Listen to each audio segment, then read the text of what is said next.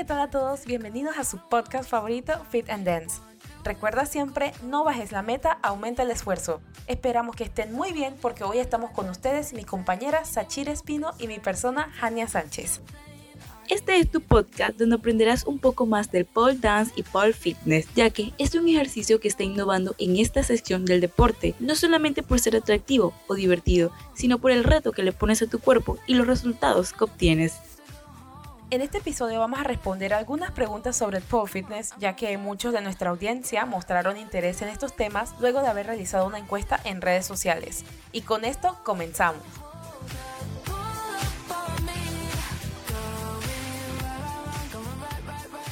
Bueno, ahora que estamos en esto, Sachira, cuéntanos un poco sobre qué es el pole fitness. El pole fitness es un deporte que incluye calentamientos, ejercicios de fuerza y resistencia para hacer acrobacias en el mismo es un deporte de moda que no tiene restricciones de edad o género y que además te ayuda a mejorar tanto físicamente, elasticidad, resistencia, fuerza y tonificación del cuerpo, como mentalmente, confianza, seguridad en ti misma, sentirse sexy y menos pesado. Vale, entonces nos podrías contar qué es fundamental en este deporte? Algo muy importante que hay que tener en cuenta es la alimentación, ya que es clave para ver resultados. En el pole fitness es esencial porque no es un ejercicio aeróbico en el que quemes muchas calorías, es más de fuerza. Recuerda algo muy importante, la fuerza forma músculo y si no has quemado esa llantita o esa grasita de tu cuerpo, se puede formar músculo sobre la grasa. Para realizar este deporte no necesitas tener una aptitud inicial, ya que estas se van a ir yendo con el tiempo. Sin embargo, si quieres practicarlo, no debes tener lesiones en espalda u hombros y buenas articulaciones. Bueno, vi por ahí que una de las preguntas más frecuentes sobre esto es, ¿qué pasa si te metes a practicar pole fitness y no tienes condición física? No hay de qué alarmarse. La condición física es importante para cuando ya estás en una etapa avanzada y tienes las habilidades para hacer un combo, que es un conjunto de acrobacias realizadas con ritmo y en un tiempo determinado.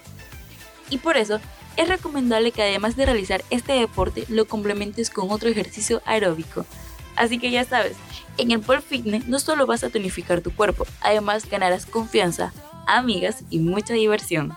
En este caso también quisiera que le contaras a la audiencia cuáles son los beneficios que tiene este deporte para la salud física y mental.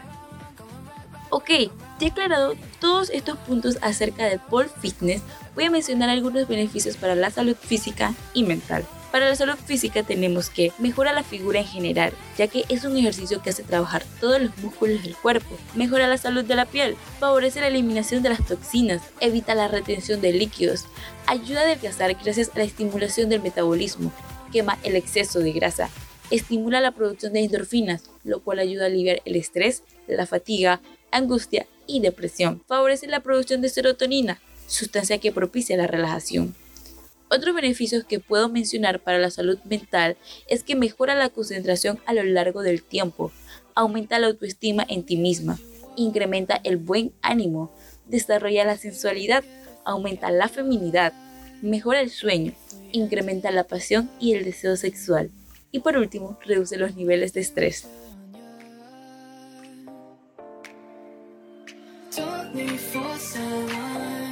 Ahora que hablamos de todo esto, Hania, ¿nos podrías hablar sobre tu experiencia en el pole dance? Soy honesta, es un deporte que siempre me ha llamado la atención porque no es muy común y algo que me frenaba era que usualmente es mal visto en la sociedad. Pero yo me decidí por lo que me gustaba y no por lo que digan los demás. Entonces empecé a practicarlo este año como a principios de mayo y déjenme decirles que desde ese momento quedé encantada con la experiencia. En las primeras clases quedaba aterrada por los moretonazos que me dejaba en los brazos y las piernas. Pero es súper común. Si se animan, no se asusten, que no es nada malo. Es solo producto de su esfuerzo porque tengan en cuenta que en esto deben tener fuerza en todas las extremidades, hasta en los dedos de hecho. También flexibilidad y un buen balance. He avanzado bastante desde ese entonces, a pesar de que me he dado mi par de matadas tipo caerme desde 3 metros de alto, siempre con la misma figura que se llama Superman. Pueden buscarla en Google si quieren ver a qué me refiero, porque de verdad, en esa que es casi básica y que se ve un poco simple, sí se sufre. Un poquito, sin ánimo de asustar. Pero bueno, son cosas que pueden pasar en cualquier deporte. Bueno, ahora que escucho esto, ¿hay algún riesgo que presente este deporte?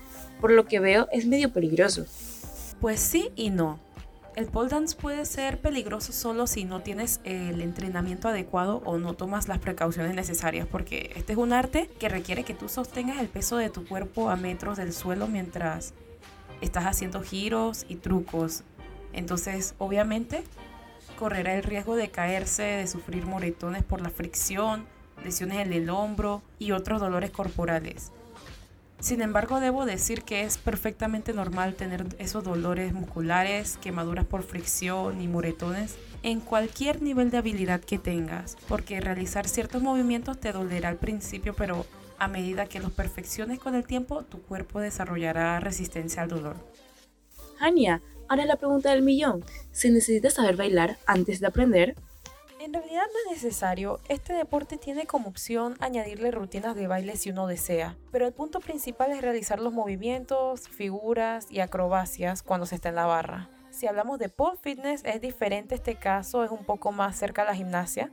Sin embargo, el pole dance no está muy lejos ya que este se incorpora el baile. En mi caso yo soy súper mala para bailar, malísima de hecho, y no lo niego porque ya no es algo que me avergüenza tanto. Pero como he dicho antes, no es necesario tener conocimiento de baile para practicarlo porque usualmente son coreografías que no requieren un baile en sí, sino incorporar combos y pequeñas rutinas de baile entre el mismo. Por ejemplo, en la academia en la que estoy se practica el pole dance y me ha tocado practicar coreografías un par de veces, pero considero que no me quema la cabeza tanto como si fuera bailar una coreografía donde sea exclusivamente baile.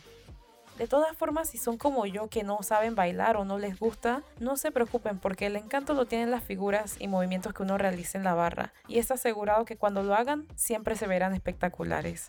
Pero como siempre, todo el avance lo hacen las prácticas y las ganas de seguir aprendiendo.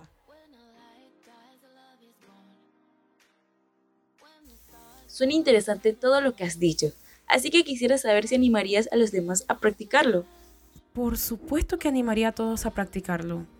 En el tiempo que he estado practicándolo me he dado cuenta de que es súper terapéutico y siempre te deja con ganas de volver al estudio para seguir aprendiendo más movimientos, figuras y todo eso, a la vez que te ejercitas de una manera divertida y desarrollas muchas otras habilidades que posiblemente no pensarías que tenías escondidas por ahí. Y pues bueno, lamentamos anunciarle que este episodio ha llegado a su fin. Esperemos que les haya gustado y sobre todo no tengan miedo de probar cosas nuevas.